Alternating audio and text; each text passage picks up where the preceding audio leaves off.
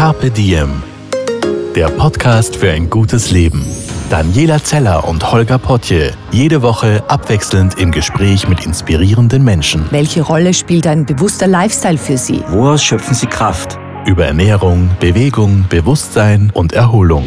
Wie finden Sie die richtige Balance im Leben? Woran sind Sie gescheitert? Und wie sind Sie wieder aufgestanden? Wie gelingt Ihnen das? Was für Sie persönlich ein gutes Leben ausmacht. Carpe Diem. Heute mit Beziehungs- und Sexcoach Nicole Siller. Heute möchte ich ein wichtiges Lebensthema besprechen hier in diesem Podcast. Und zwar möchte ich darüber reden, was gesunde Sexualität bedeutet und was Sexualität mit Lebensfreude zu tun hat. Und mir gegenüber sitzt die psychologische Beraterin, klinische Sexologin und die Autorin vom Buch Finde deine Lust, Nicole Siller. Nicole, schön, dass du da bist. Danke, liebe Daniela, ich freue mich sehr. Ich möchte dir die Frage gleich stellen. Was hat Sexualität mit Lebensfreude zu tun? Naja, Sexualität ist im Prinzip ein sehr lustvolles Ereignis oder ich wünsche es ganz vielen Menschen, dass es sehr lustvoll ist, genussvoll, hingebungsvoll. Das heißt, dass es etwas mit Anspannung und Entspannung zu tun hat und mit allen Sinnen und dann sind wir schon mitten in der Lebensfreude, oder? Wie kann etwas, das so viel mit Lebensfreude zu tun hat, für so viele Menschen so ein Thema sein, das gar nicht so mit Freude besetzt ist, sondern mit Stress, mit Druck, mit Belastung? Ja, das hat natürlich ganz, ganz viele Aspekte, die da mitspielen. Also heute, aktuell äh, in dieser Zeit ist es so, dass wir einfach ein sehr, sehr schnelles Leben leben. Das heißt, dass die Ansprüche sehr dicht geworden sind, für Männer wie für Frauen. Die, ähm, die, wir leben ja immer noch und ich hoffe, dass es irgendwann mal kippt, dieses schneller, höher, weiter, dass wir irgendwann einmal verstehen, es kann, es gibt kein unendliches schneller, höher, weiter, sondern dass man sich wieder mehr darauf besinnt, was man hat und ja, also das ist ein Faktor, dieser Stress, dieses ähm, ähm, rasche Leben und natürlich auch die modernen Medien. Mhm. Inwiefern? Naja, es ist alles sehr schnelllebig, es ist sehr viel sehr öffentlich geworden und es gibt natürlich sehr viele Medien, also nicht, ich möchte jetzt nicht alle Medien in einen Topf werfen, aber es gibt natürlich ganz viele Medien, die sehr viele Bilder schönen, wie mhm. wir wissen, und ähm, sehr viele Menschen, die dann einen Teil von sich darstellen, der eben aber nicht das ganze Leben ist. Also auch die schönsten, sportlichsten, hübschesten, bestgekleidetsten und glücklichsten ähm, sexiesten Menschen, die haben auch andere Persönlichkeitsanteile, nämlich die, die müde sind, erschöpft sind und einfach mal krank sind oder ja, ganz andere Bedürfnisse haben. Also wir sehen nur eine Fake-Welt. Mhm, und du meinst, wenn wir uns zu sehr auf diese Fake-Welt einlassen, verlieren wir uns selbst. Genau. Also ich bin ein Fan oder ich sage das auch ganz gern, nur wer sich selber gut spürt, der kann auch anderen wirklich wieder nahe kommen. Ähm, und ja, also, also wir sind momentan, ich glaube, das ist eine der größten Herausforderungen, dass wir uns nicht verlieren in dem Trubel. Wie kann ich spüren, ob ich mich gut spüre? ja, das ist jetzt ganz einfach. Also wenn man jetzt zum Beispiel gerade sitzt oder auch geht, wenn man zuhört, würde ich jetzt einfach mal jedem äh, Zuhörer, der Zuhörerin raten, mal kurz darauf zu achten, ähm, wo steht, sitzt, liegt sie gerade, er oder er. Ja? Wie fühlt sich das an? Wie ist es da? Ist es kühl? Äh, ist es warm? Ist es windig? Bin ich draußen? Bin ich drinnen? Was spüre ich auf meiner Haut, was habe ich an? Liege ich vielleicht unter einer Kuscheldecke oder gehe ich auf der Straße und spüre den Boden unter meinen Füßen? Also man muss ja nicht sich Zeit nehmen, um wieder zu sich zu finden, sondern es geht darum, die Achtsamkeit, die Aufmerksamkeit zu verschieben. Geht es darum, dass ich das immer gut anfühlen muss, was ich dann spüre, oder geht es darum, dass ich überhaupt was spüre? Also darf ich auch Wut, Ärger, Verzweiflung, spüren. Natürlich, das gehört dazu. Also wenn wir versuchen, immer nur das Schöne zu spüren, dann, also ich meine, abgedroschenes Beispiel, aber wir wissen alle, wie eine Kurve von einem Herzschlag ausschaut. Es geht rauf und es geht runter. Und das ist das, was lebendig macht. Wenn wir jetzt immer nur versuchen, oben mitzuschwimmen, dann pff, erschöpft das. Also ich glaube, es ist ganz mhm. normal, dass man ein Rauf und ein Runter im Leben hat. Also ist das auch ein Druck dass man diese, diese Anforderung nach Happy sein, sich gut fühlen, äh, gerecht wird? Ja, ich glaube, das ist momentan schon eine spezielle ähm, Anforderung, die sich viele Menschen selber auferlegen. Mhm. Was ich beobachte, ist, dass viele Menschen sehr mit sich beschäftigt sind, mhm. aber jetzt nicht mit dem sich spüren, sondern mit diesem, wie, wie sehe ich aus, wie fällt das Licht auf mich und das Du vergessen in mhm. dieser Beschäftigung mit dem Ich. Mhm. Ja, da bin ich auch bei dir. Das erlebe ich auch immer wieder. Und ich finde, es ist ein ganz großer Unterschied, ob ich mich jetzt irgendwelchen Selbstoptimierungsprogrammen unterwerfe oder ob ich versuche, mit mir fürsorglich zu sein. Also fürsorglich im Sinne von, wie gehe ich mit mir um? Darf ich auch mal müde sein? Darf ich auch mal einfach faul sein? Darf ich einfach die Schokolade essen, ohne dass ich mich verurteile dafür. Darf ich Sexualität genießen? Oder muss ich immer darauf achten, was ich leider sehr oft erlebe, ähm, dass ich im richtigen Licht bin und dass ich die perfekte Unterwäsche anhabe und dass ich im richtigen Augenblick den Mund aufmache und zulasse. Da sind wir weit weg von uns. Also ich würde wirklich mir wünschen, dass immer mehr Menschen sich zwar Zeit für sich nehmen, aber dann wirklich auch hineinspüren, wie geht es mir eigentlich. Du hast ja auch diesen wunderschönen Satz geprägt, dass man äh, sich nicht fragen sollte, gefalle ich, sondern was gefällt mir. Genau. Was ja. meinst du genau damit? Ja, ich meine genau das damit, dass ich ja nur dann entscheiden kann, äh, wie ich mein Leben gestalte, wenn ich selber abwäge, was mir gefällt. Ansonsten bin ich immer abhängig wenn ich, also ich bin einfach abhängig, wenn ich darauf äh, aus bin, anderen zu gefallen. Natürlich freut uns das alle. Wir alle freuen uns, wenn uns jemand sagt, hey, du schaust super aus oder die Farbe passt da gut oder neue Frisur oder keine Ahnung. Natürlich freut uns das. Aber wir sind dann immer abhängig von einem Feedback von außen. Mhm. Und ja, wir sind soziale Menschen, wir interagieren, wir brauchen uns oder einander gegenseitig. Aber wenn ich mich davon abhängig mache, wie viele Likes ich kriege, dann bin ich ein bisschen auf der Verliererstraße. Dann bin ich mhm. eben äh, sehr fremdbestimmt.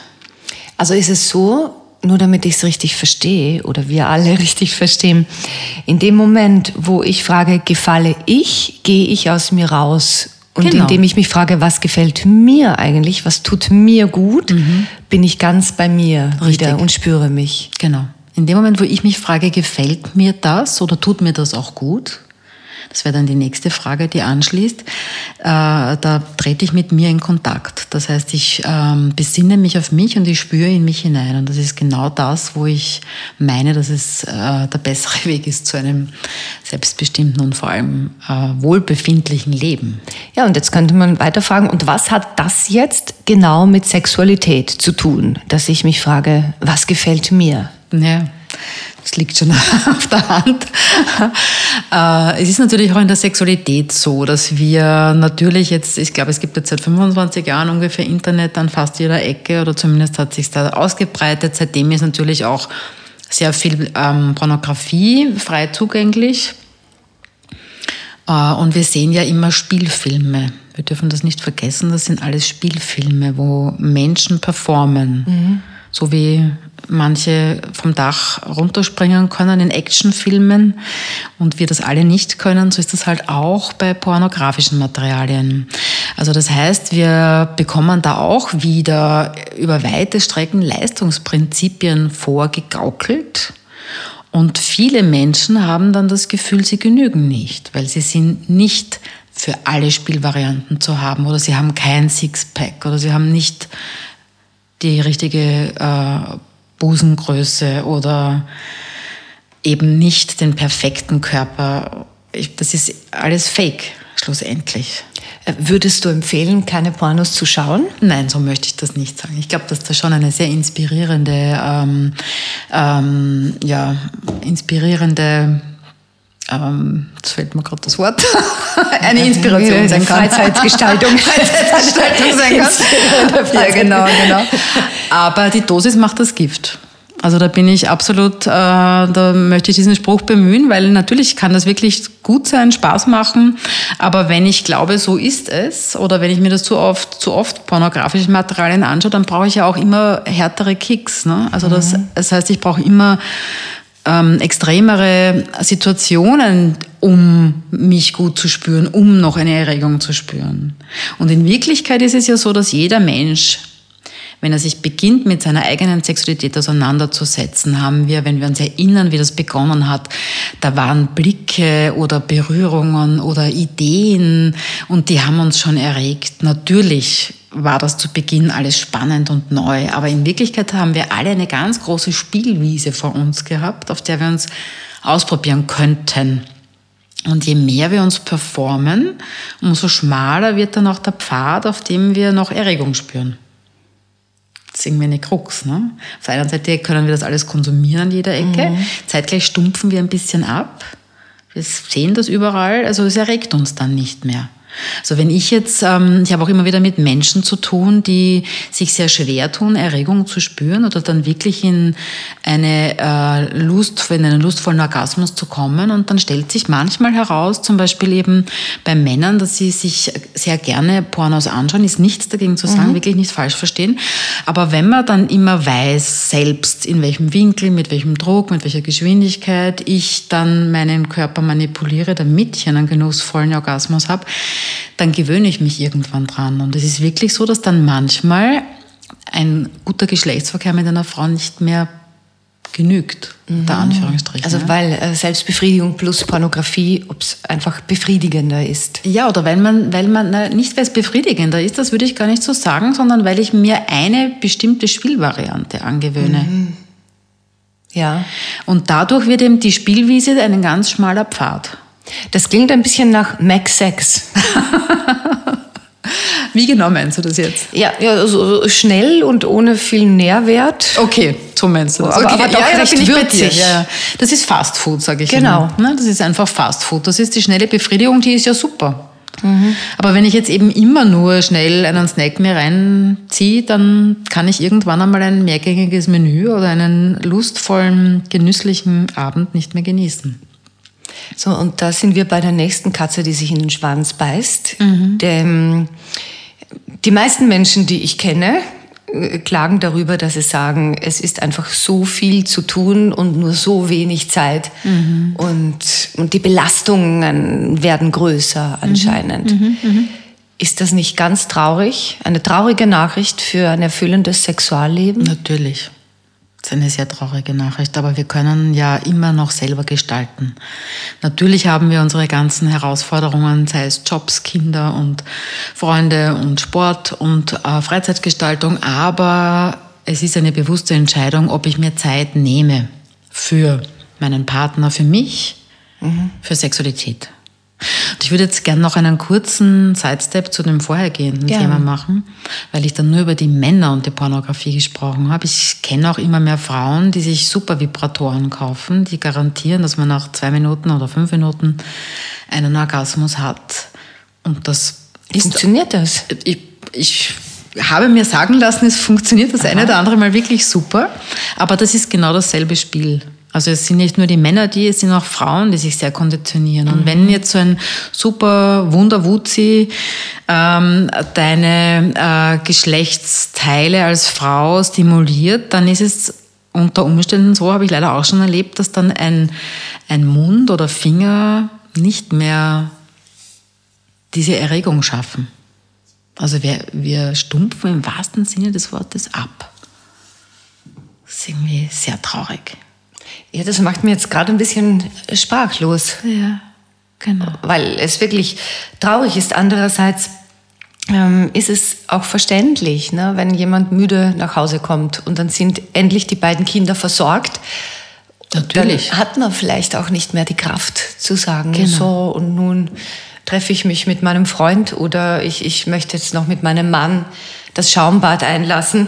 Wo man sagt, pff, da ist doch besser, es, genau. es ist ein Abend vorm Fernseher mit einem Glas Wein oder auch zwei und, und den Rest besorgt man sich so schnell zwischendurch mit Ja. etwas, das garantiert funktioniert. Ja, das ist ja auch ganz gut, wenn man das kann. Aber es ist immer die Frage, ob das ähm, in allen Phasen des Lebens genügt. Also wenn das, wenn sich ein Paar darauf einigt oder unbewusst nonverbal darauf einigt, dass Sexualität nur noch etwas ganz Rasches ist, dann sind wir meistens dabei, dass es dann so ein kleinster gemeinsamer Fast-Food-Nenner wird. Ja? Also wir machen immer dasselbe.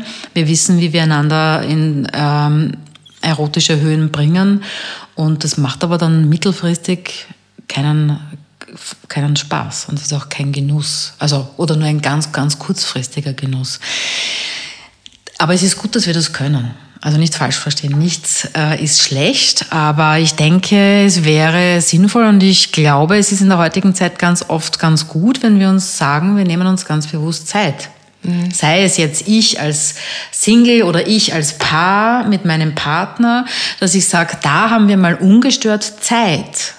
Und da geht es nicht darum, sofort Zeit für Sex zu haben, sondern einfach mal wieder Zeit, wo man nicht auf die Uhr schauen muss, nicht verplant ist, wo man einfach mal miteinander Spaß haben kann, was erleben kann, vielleicht im Bett bleibt oder vielleicht ganz was anderes erlebt. Einfach um wieder miteinander Freude zu haben. Das ist die beste Voraussetzung, um auch wieder Lust zu bekommen. Ist es auch für viele ein Druck, dass man überall liest, äh, zweimal die Woche Sex ist normal? Oder so dieses, der, der durchschnittliche Mensch in Österreich hat zweimal die Woche Sex. und, und wo ich mich immer frage, hm, weiß ich jetzt gar nicht, ob das nicht zu viel ist, also wenn man so alle Erwachsenen nimmt. Aber gut, anderes Thema. Ich glaube nämlich nicht, dass äh, der, die durchschnittlichen Menschen wirklich zweimal in der Woche Sex haben. Mir kommt das zu viel vor.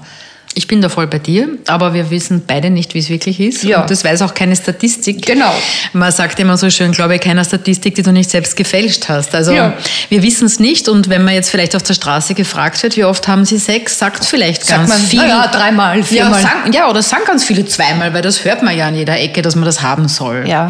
Und in Wahrheit ist es ja auch nicht wichtig, schlussendlich, wie oft wir Sex haben, sondern wie gut wir, wie, wie intensiv wir Sex haben. Manche werden mir jetzt widersprechen und sagen, nein, ich brauche aber zweimal die Woche Sex. Dann ist es auch gut. Ja?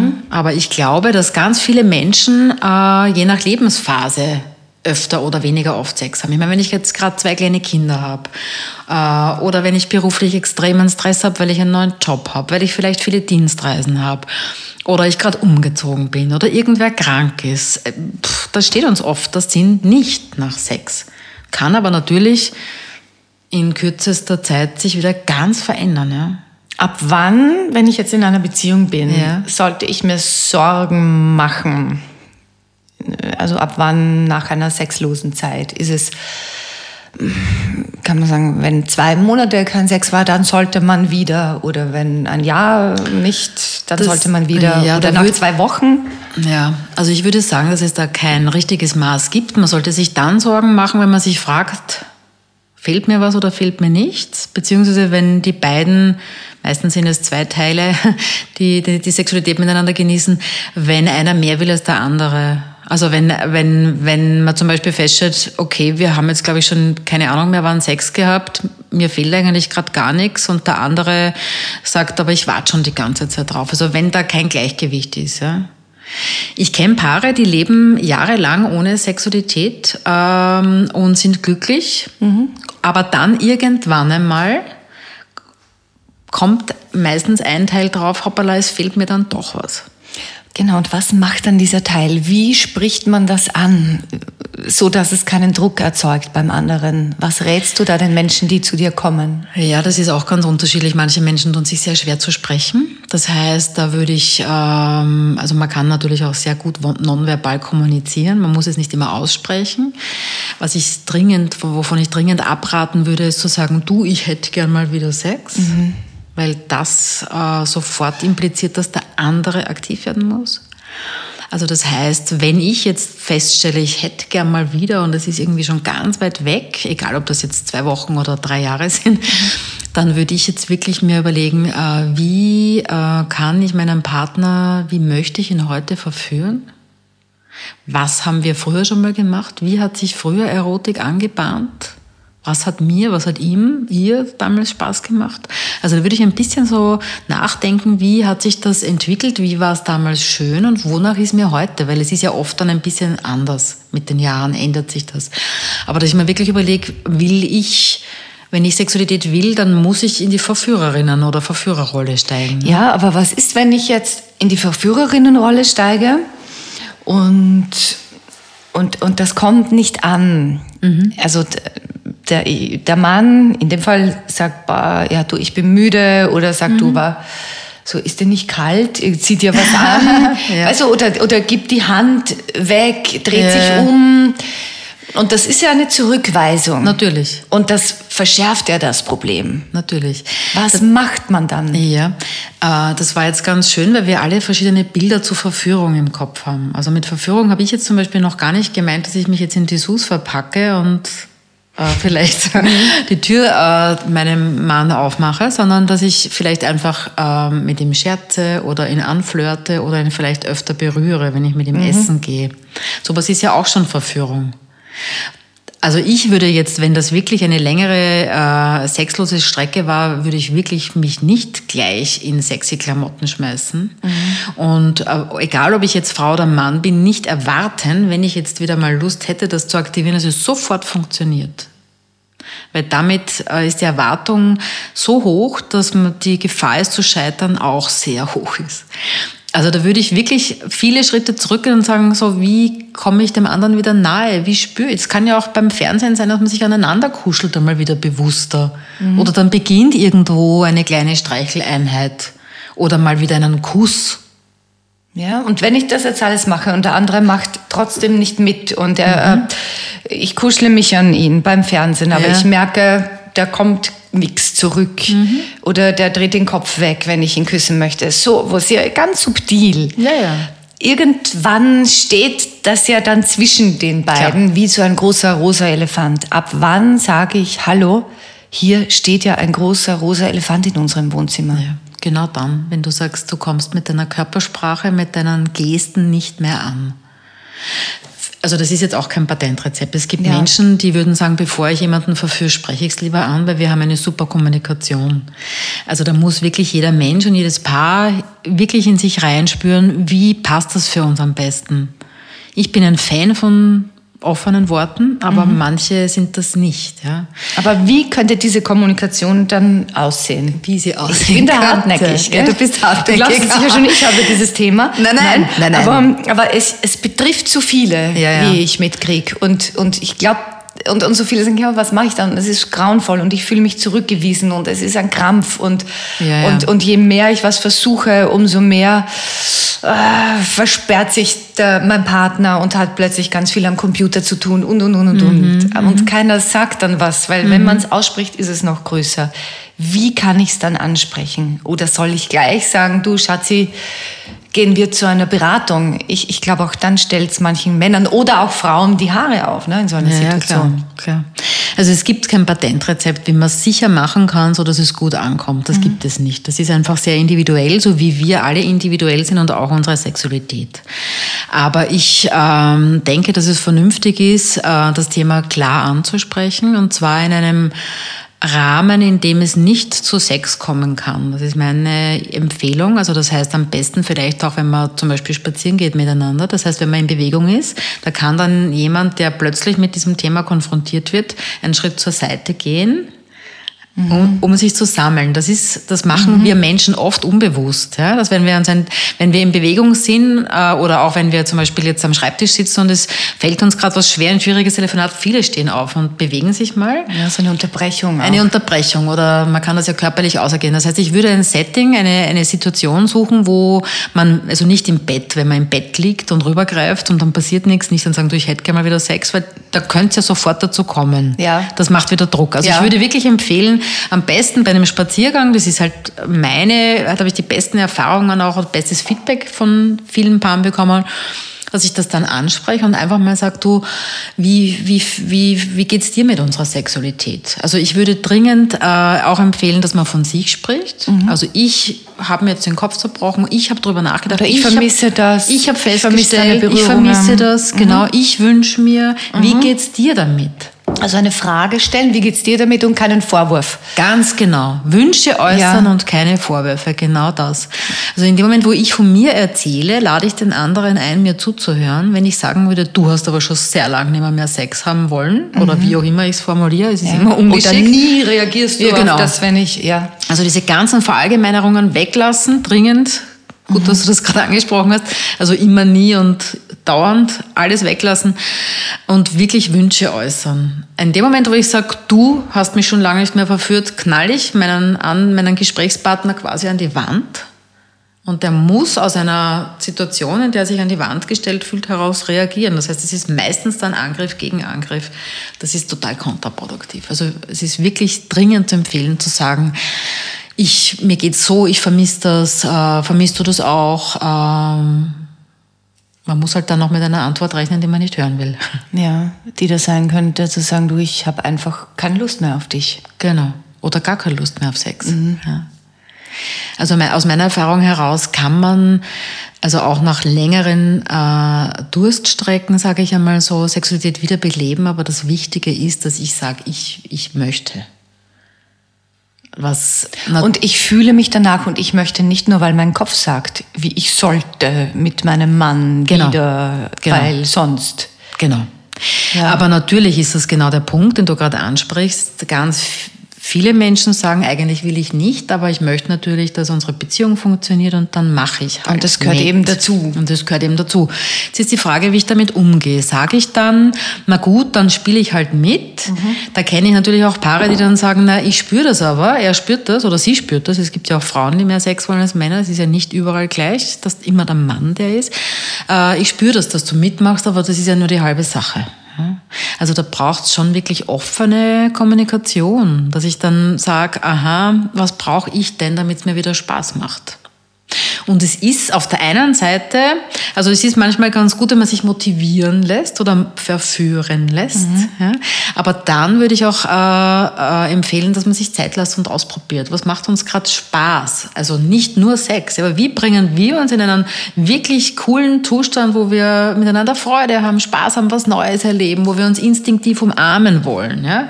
oder küssen wollen oder ne? Mhm. Also kann es auch sein, man geht gemeinsam auf ein Fest oder zu einem Konzert oder zu einem Fußballmatch Genau. oder macht einen Kochkurs oder so irgendwas. Ganz egal. Das geht, Fußball war jetzt auch super, weil es geht um starke Emotionen. Ja?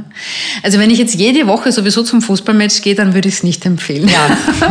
Aber wenn ich sage, wir haben das Jahre nicht gemacht oder noch nie miteinander, dann gerne Fußballplatz. Ja? Und es reicht einfach auch, wenn man wirklich mal sagt, man, äh, man probiert was anderes aus. Äh, keine Ahnung, es kann auch ein tolles Essen sein mit einer neuen Küche, die man noch nicht kennt. Ja? Dass man sagt, wir haben noch nie äh, kongolesisch, weiß gar nicht, ob es in Österreich gibt, gegessen, jetzt probieren wir das einmal aus. Ja? Also dass man einfach andere Sinne anspricht. Wie schmeckt das für dich? Ja? Also es gibt eine Million Möglichkeiten, jemanden zu verführen. Ja?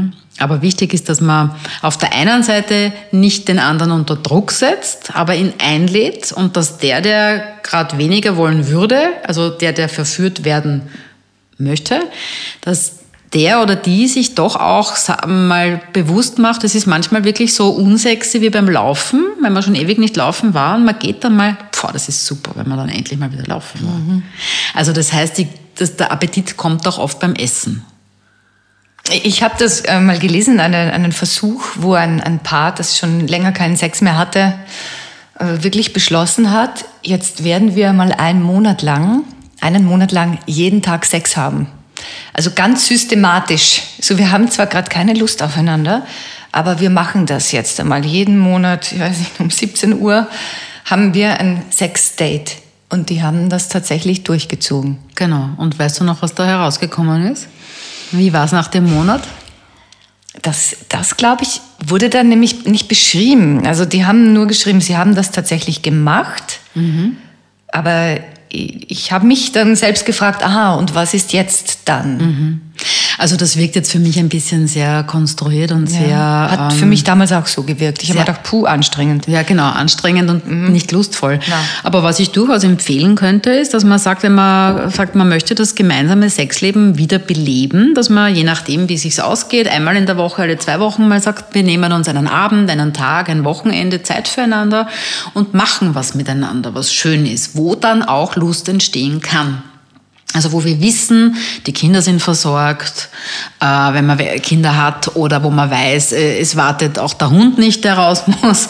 Also du weißt, was ich meine, dass man mhm. wirklich äh, bei sich ist und gemeinsam etwas Schönes erlebt und sich ganz bewusst Verabredungen ausmacht. Also was zum Beispiel auch, das habe ich auch in meinem Buch, ich habe in meinem Buch sehr viele Praxistipps gegeben, über 50 und da gibt es auch so ein Kapitel für Paare.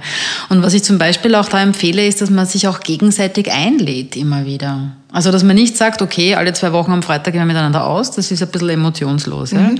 Aber wenn man weiß, okay, wir haben jetzt alle zwei Wochen ein Date und einmal überlege ich mir, wie könnte ich dir jetzt, ähm, was ist mir wichtig, was ich dir zeige in meinem Leben. Ja? Also ich finde, es ist wichtig, dass ich mir nicht überlege, was du willst äh, und du tust dann so, als ob es dir gefällt, sondern dass ich mir überlege, was ist mir gerade wichtig, habe ich was von einem neuen Lokal gelernt, will ich tanzen gehen, will ich ein Picknick machen, will ich wandern gehen, ganz egal und mir dann überlege, äh, passt das für dich und dir dann vielleicht sogar nur den Dresscode mitteile und dann lässt du dich überraschen. Ja? Das bringt viel mehr Spannung rein, als ein Paar sagt, okay, jeden zweiten Freitag gehen wir um 18 Uhr essen. Und dann ins Kino. Und dann ins Kino und dann schauen wir, was passiert. Aber das ist wirklich schön, dieses Ich zeig dir was von meinem Leben. Ganz genau. Weil das ist nämlich genau auch der Punkt, warum bei vielen Menschen äh, die Lust nicht nur auf Sex, sondern generell am anderen Menschen auch schwindet, weil wir ja, also das ist einfach von der Natur so eingerichtet, unser Gehirn ist ja auch faul. Das heißt, es möchte Situationen kennen, einordnen und dann so tun, als ob es immer so wäre. So ist es auch in Beziehungen.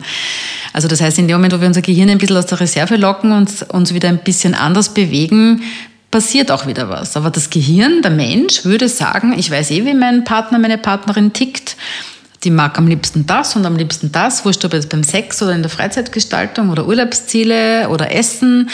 Und wir glauben, so ist der Mensch dann. Aber das ist ein ganz kleiner Ausschnitt. Ah, die große Kunst besteht dann ja darin, dass man sehr auch bei sich selbst bleibt in der Beziehung und nicht zu diesem Wir verschmilzt. Und, und das, das, große Thema ist doch, man lernt sich kennen. Mhm. Ne? Und am Anfang ist noch jeder so er oder sie selbst und man, man lernt sich kennen und man, man redet auf einer Metaebene miteinander mhm. über wer man ist, über die Wünsche, über die mhm. Träume. Mhm. So. Mhm. Irgendwann kommt man zusammen, zusammen, zusammen und dann ist man in einer Beziehung und dann klebt so ein Etikett drüber und jeder hat schon so Vorstellungen davon, wie eine Beziehung zu sein hat. Mhm. Und dann, das ist meine Beobachtung, wird es ein bisschen schwieriger und auch schwerer. Denn plötzlich macht man Dinge nicht mehr so aus diesem freien Willen heraus, sondern man denkt schon, was erwartet sich denn der andere? Mhm. Und man möchte ja den anderen nicht kränken. Und mhm. dann geht man in diese Entsprechungshaltung. Mhm. Und dann entsteht so ein, so ein komischer Druck. Mhm. Und dann kommen diese Stereotypen, Antworten und Nachrichten mhm. und nicht mehr das, das Frische. Wie, wie, wie kann man das verhindern?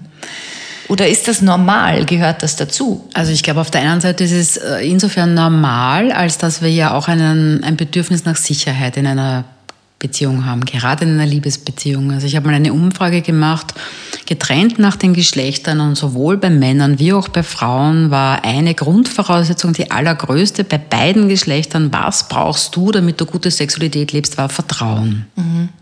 Also das heißt, wir haben alle das Bedürfnis, uns fallen lassen zu können, Sicherheit zu haben. Und das heißt, in dem Moment, wo ich weiß, ich kann mich auf meinen Partner verlassen, das heißt, dass ich zusammen wohne oder auch nicht zusammen wohne, aber ich darf mich äh, in einer gewissen Sicherheit wiegen. Also ich, das wollte ich gerade fragen, bedeutet Vertrauen, dass er nicht über mich lacht, wenn irgendein Körperteil vielleicht nicht so perfekt ist oder heißt äh, Vertrauen, dass er nicht auch mit anderen schläft, wenn wir uns ausgemacht haben, wir tun das nicht und oder bedeutet Vertrauen, ja, der wird auch übermorgen oder in zwei Jahren noch bei mir sein. Also Ja, wie, wie definierst du da das Vertrauen? Ja, ich glaube, das muss jeder Mensch für sich selber definieren. Aber du hast auf sehr viele Aspekte schon angesprochen. Also auf der einen Seite, dass er mich wertschätzt und liebt, optimalerweise wie ich bin, egal ob ich ein Speckröllchen habe oder eine Falte oder nicht. Ähm, und natürlich auch, dass ich schlussendlich weiß, er kommt morgen oder sie kommt morgen wieder. Ja? Also das ist eine Mischung aus, äh, ich weiß, der Mensch äh, schätzt mich wert und äh, verrät mich auch nicht. Das klingt jetzt blöd, also sei es durch Betrug oder aber auch, dass man hinterrücks über jemanden lacht. Ich finde, das ist irgendwie, äh, also es fördert das Vertrauen nicht. Ja. ja? Ähm, also eine, eine Wertschätzung, die, dann, die da ist, das ist, also ich gehe jetzt einfach mal davon aus, eine Grundvoraussetzung für eine gute Beziehung. Ja. Aber wie, was Vertrauen bedeutet, das muss natürlich auch wieder jedes Paar für sich definieren. Ja. Das hat, heißt für jeden was anderes. Heißt Vertrauen, dass ich weiß, wenn ich einmal in der Woche äh, anrufe, dann hebt er auch ab. Oder heißt Vertrauen, dass ich, ähm, dass ich weiß, wir haben äh, ein gemeinsames Leben vor uns. Ja? Das ist ganz individuell. Aber ich denke, man kann Vertrauen vielleicht so definieren, ähm, dass ich, wenn ich das Bedürfnis habe, mit dem anderen in Kontakt zu treten, dass eine Resonanz kommt, also dass ich in Resonanz mit jemandem bin, dass nicht ich quasi mich verausgabe und es kommt kein Echo. ja. Es kommt ein wohlwollendes Echo. Ich bin in Resonanz, ich sage was, ich wünsche mir was, ich werde gehört, es gibt eine Reaktion drauf. Ich muss der Reaktion nicht nachlaufen. Ne? Vielleicht ist das ein Parameter, wenn sich Menschen fragen, äh, passt unsere Beziehung noch, dass sie sich nicht fragen, puh, wie, wie oft schlafen wir miteinander? Passt unsere Beziehung noch, sondern, hey, ist das da? Genau. Ja, ist noch diese Resonanz da, diese Schwingung? Genau. Lässt sich der andere oder die andere noch auf mich ein? Ja. Oder werde ich abgespeist mit irgendwelchen ähm, Stereotypen? Ja, ja, ich liebe dich, Bussi, Schatzi. Und das aber jeden Tag dreimal so automatisiert. Genau, na, das ist sicherlich nicht die große Liebe. Ja, das ist zwar inhaltlich vielleicht schön, ne? Es wird Ja. gesagt, ich liebe dich, aber Ja. ich liebe dich muss nicht heißen, ich liebe dich. Ganz genau. Wie wir ganz genau Also ich glaube, es ist wirklich, wie du jetzt gerade äh, gesagt hast, oder wie wir beide festgestellt haben, diese Resonanz. Die kann auch natürlich, es ist wie auch die Lust, es ist alles keine Konstante in unserem Leben. Ja, wir müssen einfach respektieren, dass jeder Mensch von uns Herausforderungen hat, die man sich auch nicht immer aussuchen kann. Also das sind ganz menschliche Dinge, dass wir eben Stress, Kinder, Krankheiten, egal was haben, ja, Sorgen haben ähm, und nicht immer so uns Zeit nehmen wollen und können, um auf den anderen einzugehen. Aber dann ist es natürlich auch wichtig, das zu kommunizieren. Wenn ich gerade zum Beispiel irgendwie das Gefühl habe, ich komme in der Firma, da ist sehr viel Un Unklarheit, gerade heutzutage. Ich habe sehr oft Klienten, die sagen, in der Firma, da ändert sich viel, ich habe keine Ahnung, gibt es mich in einem halben Jahr noch in dem Job, gibt es den Job überhaupt noch in Ja. zwei Jahren? Da ist so viel Unsicherheit. Auch das wirkt sich auf die Sexualität aus, klarerweise. Auf das, ich kann abspannen, ich kann mich hingeben, ich kann Spaß haben, ja? weil das schwingt ja immer irgendwo mit. Und das heißt jetzt nicht, dass nur weil ich weiß, äh, das ist eine große Umstrukturierungsphase die nächsten Jahre, heißt das ja nicht, dass ich jahrelang keine entspannten Momente habe. Aber wenn es mich gerade beschäftigt, dass ich dann auch sage, du, ich habe gerade Sorge, weil in meinem Job ist da einiges unklar. Und dann wäre es natürlich wünschenswert, wenn beide Teile des Paares ähm, also nicht, dass der eine dann den anderen löchert, sondern dass, dass das irgendwie, was magst du mir erzählen? Äh, ich mache mir dann auch Sorgen, weil du mir wichtig bist. Ähm, also, dass das eine wertschätzende, freiwillige Kommunikation ist. Oder vielleicht kann es auch eine Lösung sein, dass man auch überhaupt mal sagt, man zieht sich mal zurück, ist Genau. mal für sich und Genau, wir haben natürlich. jetzt mal, weiß nicht, zwei Wochen überhaupt keinen Kontakt oder so, ja. Ja. Das ist meistens, also ich kenne ganz viele Paare, da ist das nicht das Ziel, aber das ist, darf natürlich auch sein. Ja. Ja. Also das hat auch wieder einen Akt von Selbstfürsorge. Ja. Also ich kenne auch viele Paare, die zusammen leben, aber die ganz klar sagen, jeder von uns fährt mal getrennt. Also wir fahren getrennt, jeder hat eine Woche, wo er alleine auf Urlaub fährt. Ja. Mit Freunden, mit Freundinnen oder auch wirklich allein und einen Segelkurs macht oder ganz egal was. Ja. Wo man wirklich sagt, da bin nur ich, da kümmere ich mich wieder um mich. Und optimal fände ich es, wenn jeder Mensch, also auch junge Mütter, Also alle Menschen äh, Unterstützung bekommen, dass sie das immer wieder haben dürfen. Ja? Und zwar nicht darum betteln müssen, sondern dass das ganz logisch ist, dass man das hat.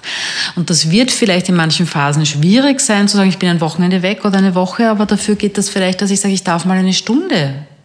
Das ist für manche schon ganz viel. Eine Stunde in der Badewanne in Ruhe liegen und ich weiß, es passiert nichts. Ja, und das Ganze muss ich dann auch der anderen Person in der Beziehung zugestehen. Natürlich, immer. Braucht Liebe ein erfülltes Sexualleben? Tja, das definieren auch wieder viele Paare ganz anders. Wir haben so das Bild im Kopf, dass Liebespaare, die zusammen leben, auch Sexualität haben. Ähm, auch da traue ich keiner Statistik, die ich nicht selber gemacht habe. Ich weiß, dass es ganz viele Paare gibt, die keine Sexualität mehr miteinander leben, aber vielleicht unter Umständen Zärtlichkeit oder andere Genüsse im Leben, wo es dann darum geht zu sagen, okay, wir genießen besondere lustvolle Essmomente oder wir haben ein Faible für Weinsammeln entwickelt oder tolle Musik. Also da geht's, kann auch sein. Also ja. Mhm. Da sind wir wieder bei dem Thema, das wir vorher hatten. Ab wann ist es wichtig, das anzusprechen? Genau. In dem Moment, wo es einer Person fehlt, also wo eine Person dann sagt, jetzt fehlt mir etwas. Ja. Und ist Sexualität dann besser, wenn Liebe mit im Spiel ist? Ich glaube, das kann man nicht so sagen. Ne? Ich glaube, das äh, würde ich jetzt so nicht sagen. Ich kenne Menschen, die haben den besten Sex, wenn sie sehr in der, einer Leidenschaft drinnen sind. Und die Leidenschaft hat oft mit der Liebe nichts zu tun. Also wir verwechseln ja oft Leidenschaft. In unseren Breiten ist es Usus eigentlich, dass eine Liebe beginnt mit, einem, mit einer großen Leidenschaft, mit einer großen körperlichen sexuellen Anziehung. Ja. Das ist der Wunsch sozusagen. Das kann gut gehen, muss aber nicht gut gehen. Also es ist ja wirklich leider manchmal so, dass man da wahnsinnig auf irgendwelche Muster anspringt, unbewusst und das ist alles super toll und mega Sex und keine Ahnung, aber dann stellt man nach einiger Zeit fest, aha, es war genau das, es war Leidenschaft. Aber Liebe ist es nicht geworden. Ja? Ich war verliebt, mhm. ich war vielleicht verblendet und das war super, ich würde es dann auch nicht verurteilen. Mhm.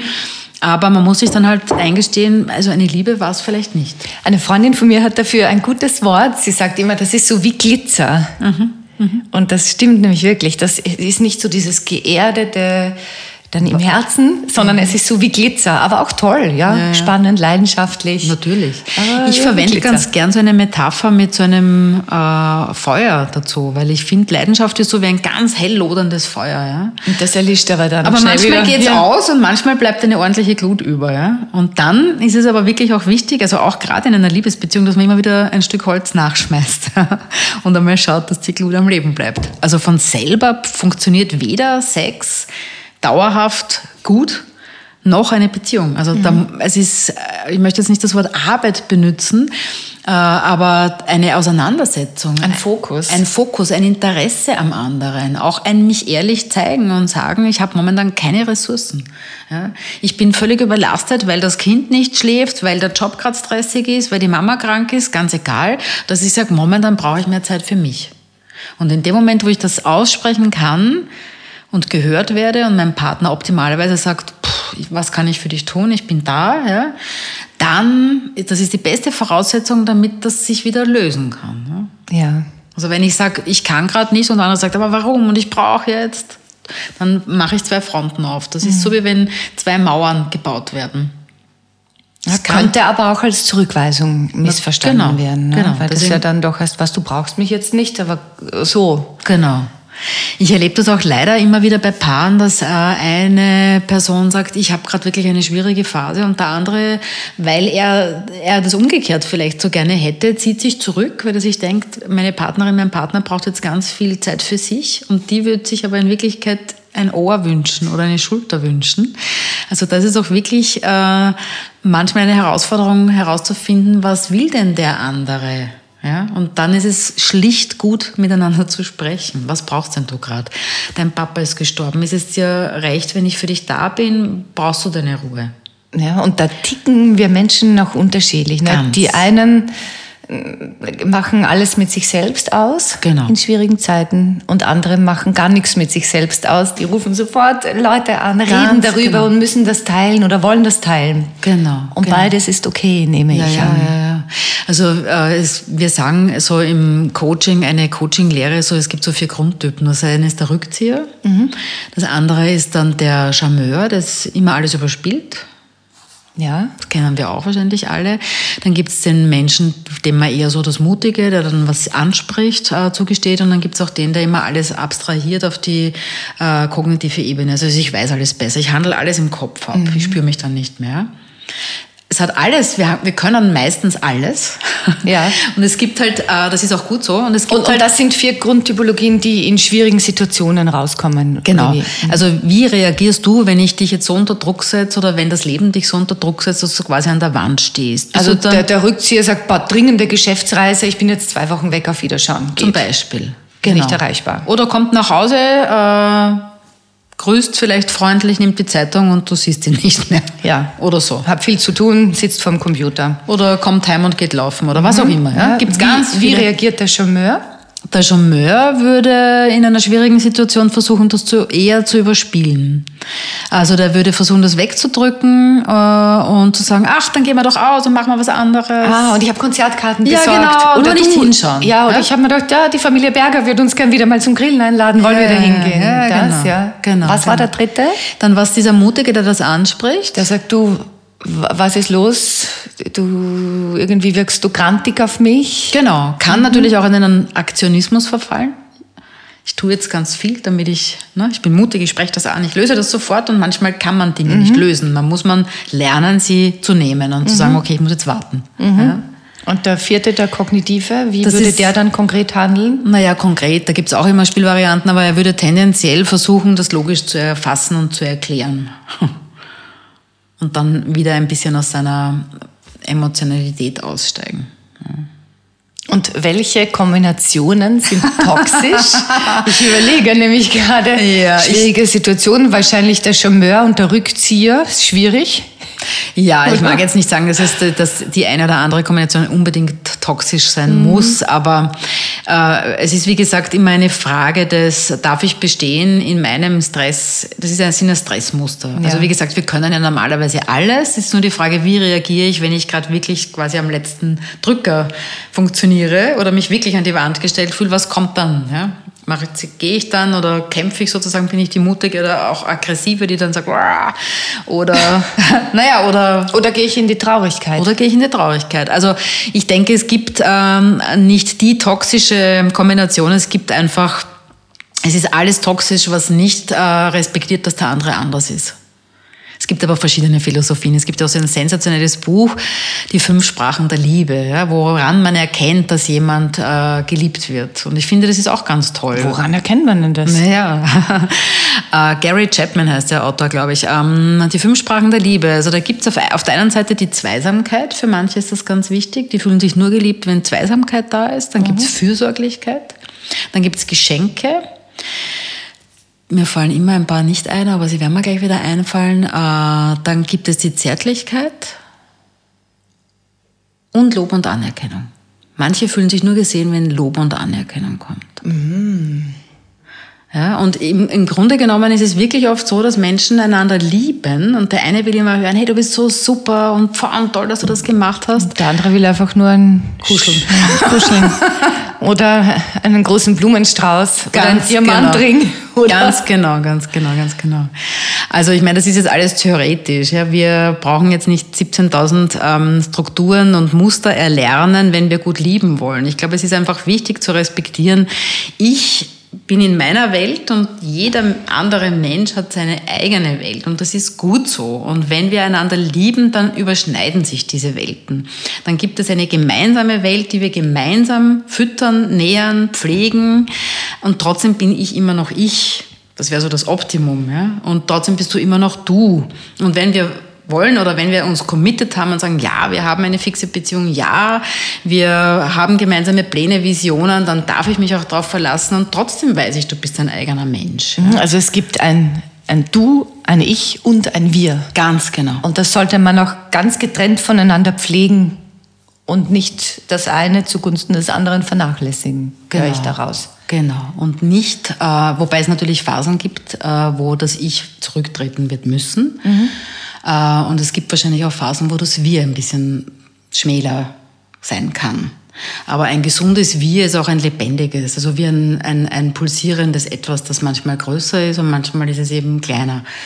Schade ist, wenn das Wir plötzlich verschwindet. Aber das hat dann meistens einen logischen Grund, nämlich wenn niemand mehr das Wir pflegt und nichts investiert. Wie werde ich anziehender für andere, wenn es jetzt schon lang kein Wir mehr gegeben hat in meinem Leben und ich mich danach sehne, wieder ein Wir zu sein? Was kann jeder für sich tun, um, na, ich möchte jetzt nicht sagen liebenswerter, denn das sind wir sowieso, aber anziehender zu wirken? Ja, das ist die Frage, wie empfinde ich mich gerade selber? Empfinde ich mich als sexuelles Wesen? Nein. Manche sagen nein. Nein, bin ich nicht, weil ich habe niemanden, der mich begehrt. Da bin ich schon wieder, in dem gefalle ich eh. Das heißt, wenn ich mir überlege, eigentlich hätte ich mal wieder Lust zu flirten, ich möchte mal wieder gesehen werden als Frau, als Mann, ich möchte attraktiv wahrgenommen werden, ich möchte flirten, ich möchte rausgehen, ja. Was tue ich dafür? Ne, was, äh, wie ziehe ich mich an oder äh, wo gehe ich hin? Was macht mir Spaß? Was finde ich an mir sexy? Wie spüre ich mich selber? Ja? Wie gehe ich mit mir überhaupt um? Pflege ich meinen Körper? Mache ich Bewegung, also nicht wieder Selbstoptimierung, kann auch gut sein, aber so, dass ich mich wohlfühle. Wie mhm. bewege ich mich? Renne ich von A nach B oder gehe ich von A nach B? Hebe ich den Blick und sehe ich andere Menschen an? Oder höre ich mir die ganze Zeit irgendwas im Handy an oder schaue womöglich aufs Handy beim Gehen. Sieht man ja jetzt immer öfter Menschen, die in den Bildschirm schauen. Also wie gehe ich raus und wie gehe ich aber natürlich auch im ersten Schritt mit mir um? Mhm. Und wir wissen das wahrscheinlich alle. Wir haben alle Tage, wo es uns super geht und wo wir uns total wohlfühlen und wir haben alle Tage, wo wir sagen, no, dann den Tag brauche ich jetzt auch nicht. Ja, aber könnte man wirklich sagen, jetzt mache ich mal so eine Phase Self-Care für ja. mich und gehe zum Beispiel mal, jetzt wirklich ganz banal gesprochen, zum Friseur. Ja, genau. Und frage mal, vielleicht kann ich mir die Haare irgendwie anders machen oder ja. ich mache einen Termin bei der Kosmetikerin. Genau. Oder ich, ich sage, hey, vielleicht ein bisschen walken, was auch immer. Was auch immer. Es geht sogar noch einfacher. Ich kann einfach mal zum Beispiel in meiner täglichen Körperpflege beim Duschen oder so kann ich mal spüren, wie fühle ich mich eigentlich an. Oder ich, ich kaufe mir eine, eine Seife, eine neue, die so genau. ganz schön riecht und seife genau. mich mal ein. Genau, aber auch wie spüre ich mich. Ja. Und auch ganz wichtig, nehme ich, weil es geht ja um Sex, um Sexiness, nehme ich meine Geschlechtsorgane wahr. Meistens ist es so, dass wir zwar wissen, äh, ob wir jetzt Rückenschmerzen haben oder Bauchschmerzen und ob der Knöchel wieder fit ist, aber wir können ganz bewusst auch unsere Geschlechtsorgane berühren, zum Beispiel auch in der Dusche. Wir können auch jetzt, wenn wir miteinander reden oder jeder, der zu einmal reinspüren, spüre ich jetzt überhaupt meine Geschlechtsorgane. Mhm. Das kann ich ja jederzeit, das kann ich überall, das kriegt niemand mit. Ja? Das kann ich in, im Autobus wie in der Besprechung machen. Mhm. Spüre ich rein, nehme ich diese, diese Geschlechtsorgane überhaupt wahr? Weil wenn ich mich selber gar nicht mehr spüre, meinen ganzen Körper, und wir haben natürlich immer äh, primäre und sekundäre Geschlechtsorgane. Äh, das heißt, wir haben auch die Möglichkeit, uns über ganz andere Körperstellen zu erotisieren. Aber ich rede jetzt einmal wirklich von den Geschlechtsorganen. Spüre ich da rein? Wie spüre ich mich? Ja? Kann ich da mir vorstellen, ich schicke jetzt ein bisschen Wärme rein? Macht das was mit mir? Ja? Also auch so äh, kann ich mich selber ähm, sinnlicher wahrnehmen. Es hat halt immer sehr viel mit den Sinnen zu tun. Du hast das auch gerade schon angesprochen. Wie riecht die Seife? Ja? Wie schaue ich aus? Also was, was ist visuell? Wie richte ich mich her? In welchen Klamotten fühle ich mich sexy? Ja, oder könnte auch sein, dass ich sage, so, in den nächsten zwei Wochen bereite ich mir selbst jeden Tag mindestens eine liebevolle Mahlzeit zu. Nur für mich. Genau, ganz genau, genau. Oder was macht mir wirklich Freude? Ja. Nämlich nicht Spaß, sondern Freude. Freude. Womit verwöhne ich mich? Mhm. Ja? Ist das jetzt ein bestimmtes Musikstück? Tanze ich in der Früh auf einmal? Oder möchte ich zu Fuß gehen? Oder möchte ich jemanden anrufen, den ich schon lange nicht gehört habe? Also wie sorge ich dafür, dass ich mehr Dinge in mein Leben bekomme, die mir wirklich Freude machen? Also wo ich merke, das berührt mich.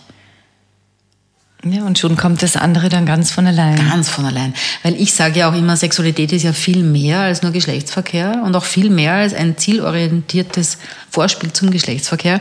Sexualität hat ja ganz viel mit mit Selbstbewusstsein auch zu tun, mit der Art der Kommunikation, mit einem Körpergefühl, mit, mit äh, Sinnlichkeit. Wie nehme ich Genüsse generell im Leben dar? Wie gestalte ich meinen Tag? Bin ich immer fremdbestimmt oder sage ich, Moment einmal, ich habe da Spielräume, ich gehe mal eine Station zu Fuß und steige nicht in die Straßenbahn ein, sondern ich mache bewusst was anderes. Mhm.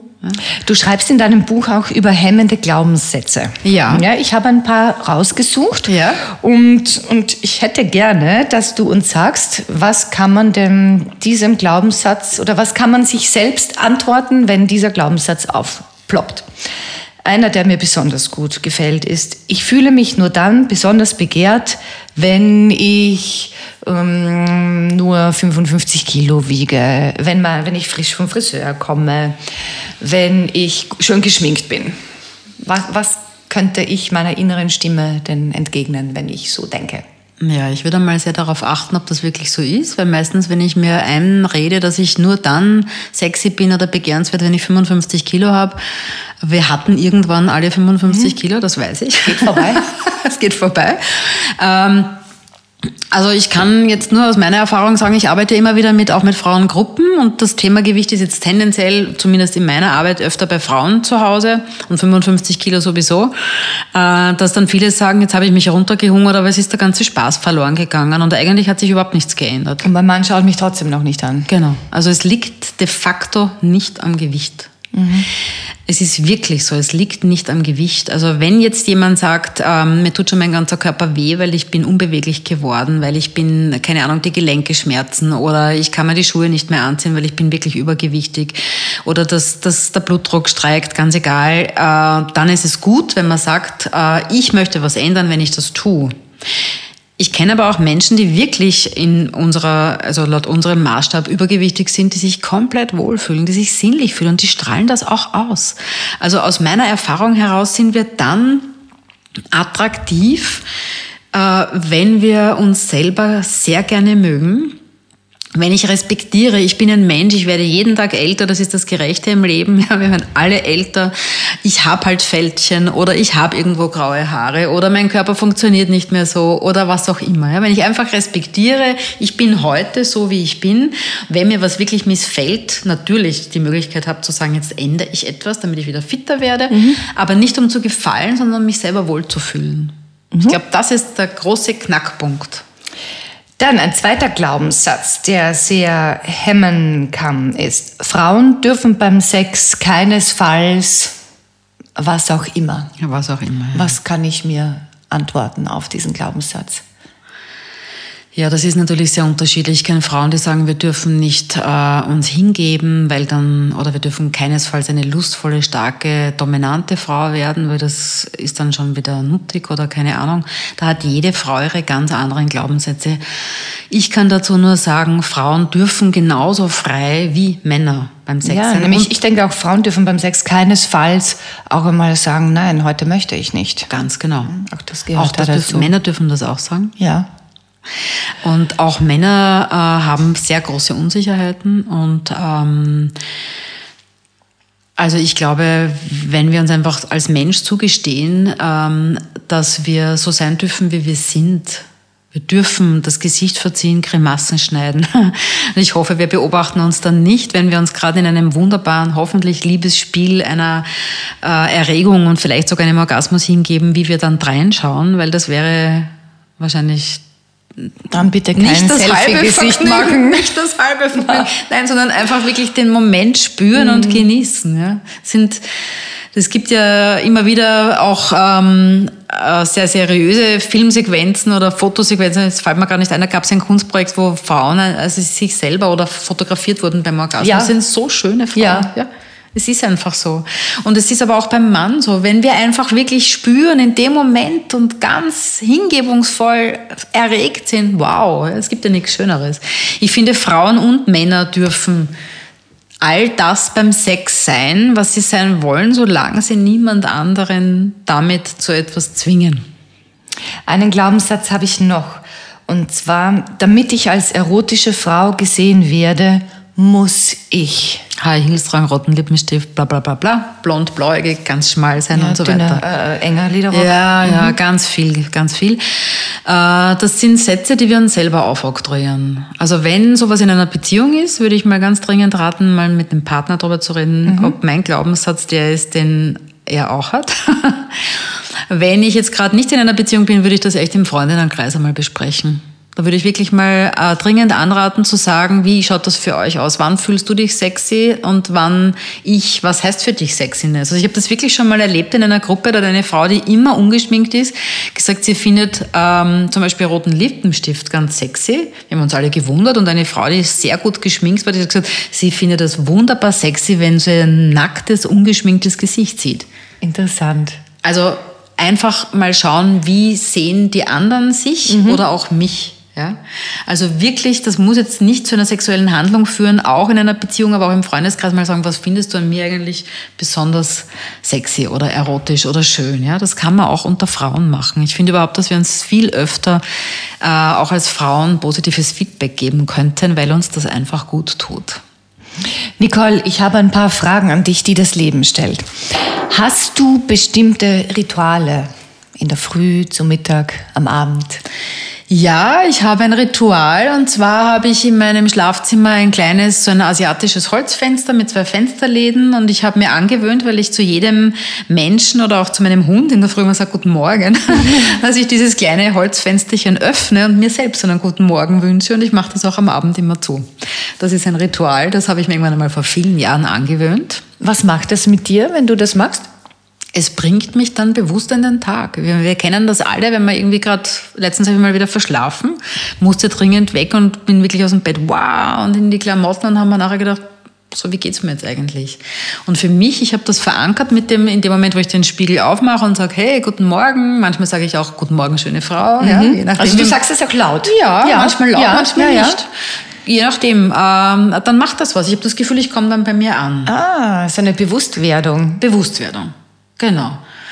Und dann habe ich noch ein Ritual in der Früh, dass ich mir mal einen wunderbaren Cappuccino mache und mich dann auf mein Yogakissen setze und mit meinem Hund kuschel. Das klingt nach einem sehr schönen Morgen im Hause Silla. Gibt es ein Zitat, das dich geprägt hat?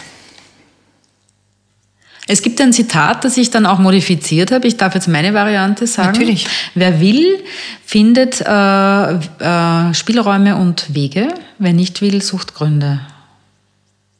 Das ist ein Zitat, mich sehr Original ist, wer etwas will, sucht Wege, wer etwas nicht will, sucht Gründe. Genau, Das ist ich- mein Lebenssatz auch. Genau. Ja. Ich finde, wenn man will, findet man immer lustvolle, genussvolle Wege und Spielräume. Ja. Genau. Woran erkennen andere deine Eitelkeit? Meine Eitelkeit, tja. Hm.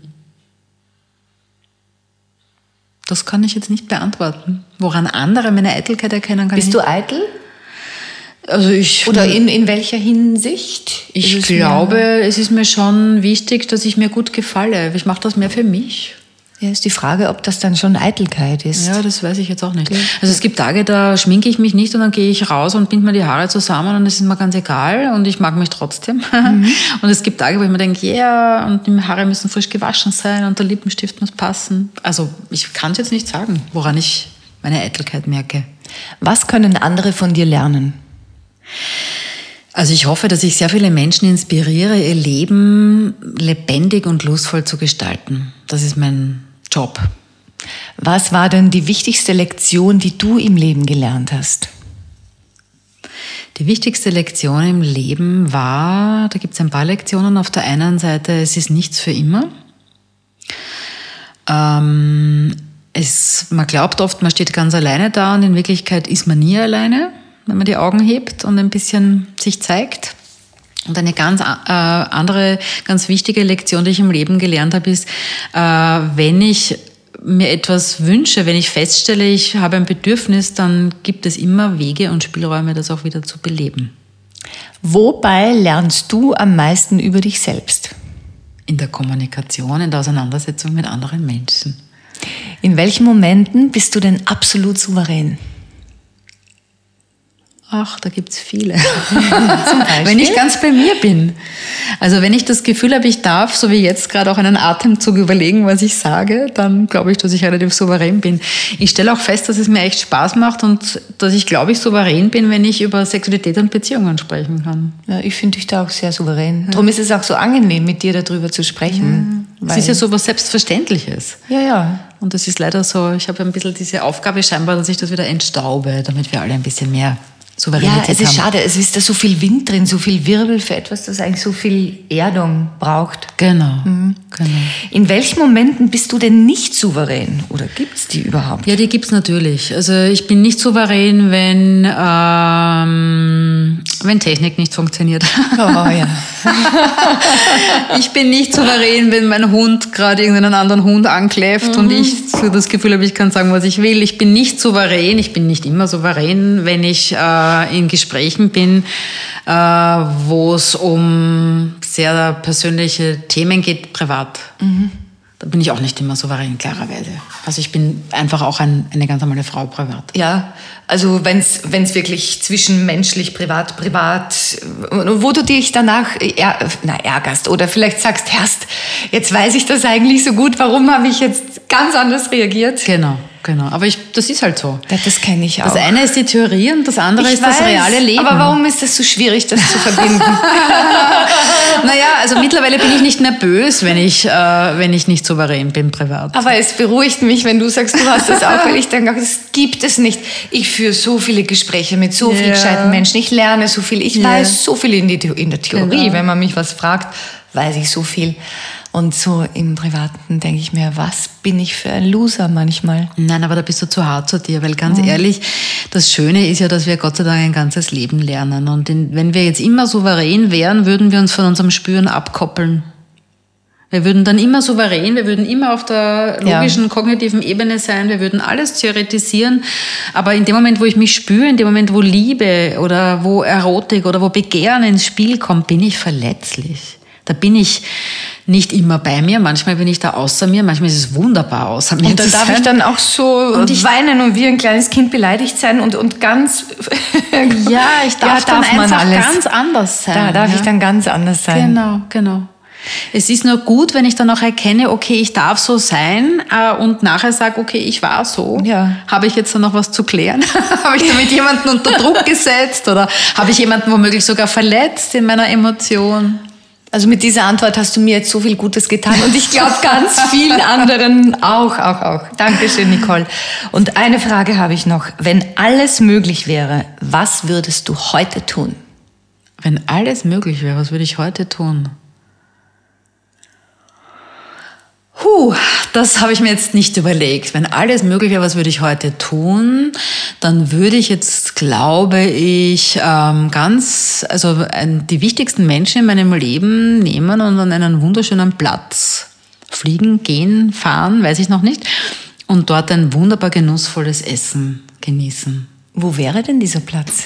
Na, ich habe mich jetzt gerade am Strand gesehen, aber das ist jetzt im Moment. Na, es ist ja alles möglich. Es ist ja alles möglich, genau. Dann würde ich mich jetzt irgendwo, ja, ja, da fällt mir jetzt eine griechische Bucht ein. Da würde ich mich jetzt hinbeamen, wo man wirklich im Lokal sitzt mit den Füßen im Sand direkt am Strand und dort einfach essen, genießen, die Meeresluft riechen, ein gutes Glas Wein dazu. Alles ist möglich, es ist Vollmond. die richtige Musik spielt, alle Sinne sind eingebunden. Nicole, ich danke dir sehr, sehr, sehr für deine erleichternden Ansätze, für Sehr. deine schönen Gedanken und für deine Zeit. Sehr gerne. Dankeschön. Mehr von Carpe Diem gibt es auf Soundcloud, iTunes, Google Play oder Spotify. Jetzt abonnieren und liken. Das Carpe Diem Magazin erscheint alle zwei Monate. Besucht auch unsere Social Media Portale auf Facebook, Instagram und YouTube und unsere Website carpediem.live. Carpe Diem, der Podcast für ein gutes Leben. Wenn euch der Carpe Diem Podcast gefallen hat, dann schenkt ihm 5 Sterne bei Apple iTunes und Co. Danke. Nächste Woche Holger Potje im Gespräch mit der österreichischen Sportkletterin Anna Stöhr. Thema mentale Stärke.